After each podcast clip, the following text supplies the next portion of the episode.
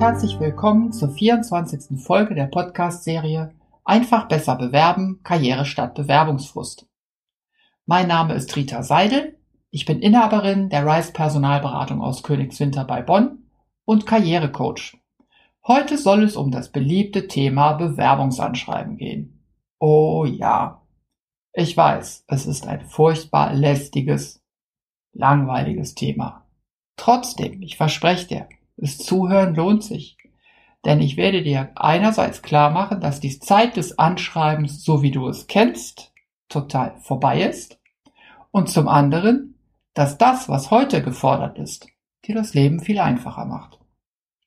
Aber fangen wir ganz vorne an. Bewerbungsanschreiben sind eigentlich Geschäftsbriefe. Aber Geschäftsbriefe, die ganz viel persönlichen Inhalt fordern. Du sollst ganz viel über dich selber sagen und das einem komplett Fremden, den du überhaupt nicht kennst. Das macht die Aufgabe ziemlich schwierig.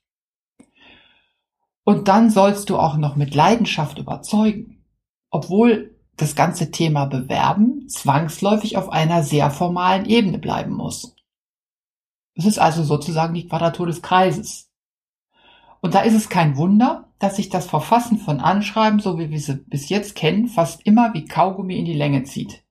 Und kein Wunder zum Zweiten, dass die Versuchung groß ist, ein Anschreiben, das dir einmal richtig gut gelungen ist, immer wieder zu verwenden.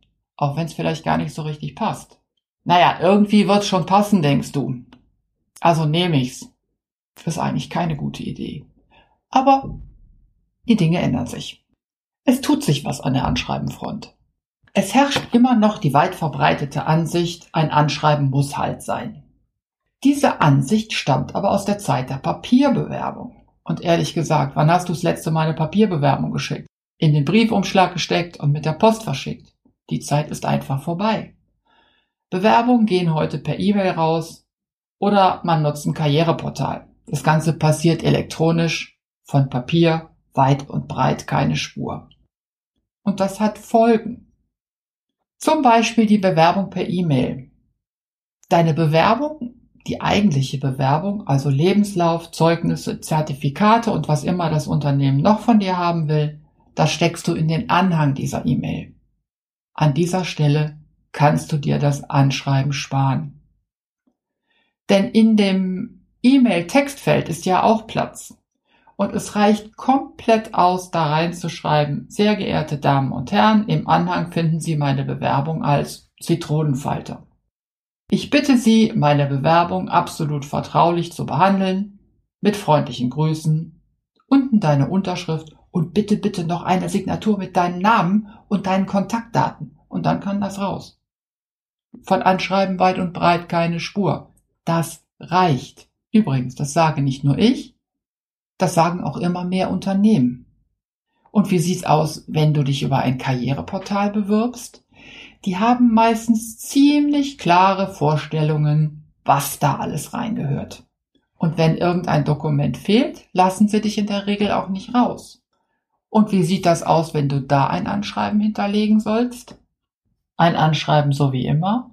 Vielleicht das letzte, was dir ganz gut gelungen war? Vielleicht es doch nochmal verwenden? Also doch wieder alles wie gehabt mit dem Anschreiben? Nee, das machen wir anders. Hier haben wir ein ganz klassisches Sender-Empfänger-Thema. Versetz dich doch einfach mal in die Lage des Einstellungsverantwortlichen, der dein Anschreiben in die Finger kriegt. Was geht dem wohl durch den Kopf, wenn du so ein Recycling-Anschreiben mitgeschickt hast? Das erkennt der sofort. Und das kann er auch sofort einordnen. Das Anschreiben wird bestenfalls noch überflogen und dann kommt es fast immer weg. Sowas braucht keiner. Und ich sag dir, besser gar kein Anschreiben als so ein Recycling-Ding. Aber wenn es nun mal ein Muss ist in dem Karriereportal, was dann? Dann ergänzt du die zwei Sätze von eben, die wir bei der E-Mail hatten, um genau noch einen zwischen dem ersten und dem zweiten Satz. Der da lautet, Bitte entnehmen Sie meine Bewerbungsmotivation der Titelseite meines Lebenslaufs. Peng, mehr nicht. Und was passiert da? Du hast den Empfänger erreicht mit dieser Botschaft. Du hast Neugierde geweckt. Und was willst du mehr? Das ist es, worauf es ankommt. Arbeitgeber sind übrigens zunehmend froh, wenn du als Bewerber ihnen das Lesen dieser lästigen Pflichtanschreiben ersparst. Das heißt aber eben nicht, dass die wichtigste aller Bewerbungsbotschaften deswegen unter den Tisch fallen darf. Ich habe schon ganz oft davon gesprochen. Es gibt zwei Fragen, die deine Bewerbung beantworten muss. Warum bewerben Sie sich bei uns? Und warum sollen wir denn nun ausgerechnet Sie einstellen? Und auch wenn das Anschreiben viel kürzer wird und viel weniger Arbeit macht, diese zwei zentralen Fragen, die bleiben weiter gültig. Und wenn du sie nicht beantwortest, dann ist deine Bewerbung nach wie vor chancenlos. Aber ganz ehrlich, ich bin mir sicher, diese zwei Fragen, die hast du dir eh schon beantwortet. Denn wenn du sie dir nicht positiv hättest beantworten können, dann bräuchtest du die Bewerbung gar nicht zu schreiben. Alles andere wäre blinder Aktionismus, reine Zeitverschwendung und eigentlich ein Zeichen von akuter Kopflosigkeit. Denn wenn du dir selbst keine überzeugende Antwort geben kannst, warum du dich bewirbst, dann wirst du auch ganz bestimmt niemanden anders überzeugen. Klar, oder? Aber wenn du gute Gründe hast, dich zu bewerben, dann schreib sie auf. Als Stichpunkte. Nichts Verschwurbeltes. Als ganz einfache Stichpunkte. Bring sie in Verbindung zu den Stichpunkten aus der Stellenanzeige, die dazu passen, und mach dann schlichte Sätze draus. Lass alles Aufgeblasene und alles Verzierende weg und schon bist du da. Ganz ohne Anschreiben. Und wo machst du das? Das alles passiert auf der ersten Seite deines Lebenslaufs. Und zwar ganz passend genau für diese eine Bewerbung. Wenn du die nächste Bewerbung schreibst, dann werden das genauso schlichte Sätze sein, aber sie werden anders aussehen. Warum? Weil die Stellenanzeige anders aussieht.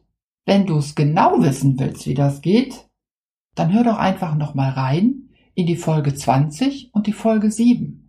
Denn da habe ich das in ganz, ganz vielen Details erklärt. Und das war's schon.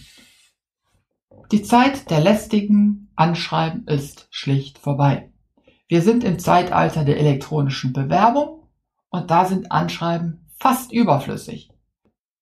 Sie lassen sich auf ein Minimum an ganz einfachen Sätzen eindampfen und die packen wir auf die Lebenslauf-Titelseite. Die frohe Botschaft für dich. Egal ob du eine E-Mail-Bewerbung verschickst oder deine Daten in einem Karriereportal eingibst, maximal drei Sätze reichen für ein Anschreiben. Und falls du nochmal auf die Idee kommst, eine Bewerbung mit der Post zu verschicken, auch dann reichen die drei Sätze. Damit machst du nicht nur dir das Leben leichter, sondern auch den Personalern, die deine Bewerbung lesen. Und deine Chancen werden dabei kein bisschen schlechter. Das war's dann wieder für heute. Beim nächsten Mal geht's um das Thema Kündigung und zum Beispiel darum, was ein guter Zeitpunkt ist für eine Kündigung. Und wie immer, wenn du Fragen hast, frag mich einfach. Meine Kontaktdaten findest du in den Show Notes. Bleibt mir nur noch, mich für dein Interesse für heute zu bedanken und ich freue mich, wenn du beim nächsten Mal wieder dabei bist. Tschüss für heute, deine Rita Seidel.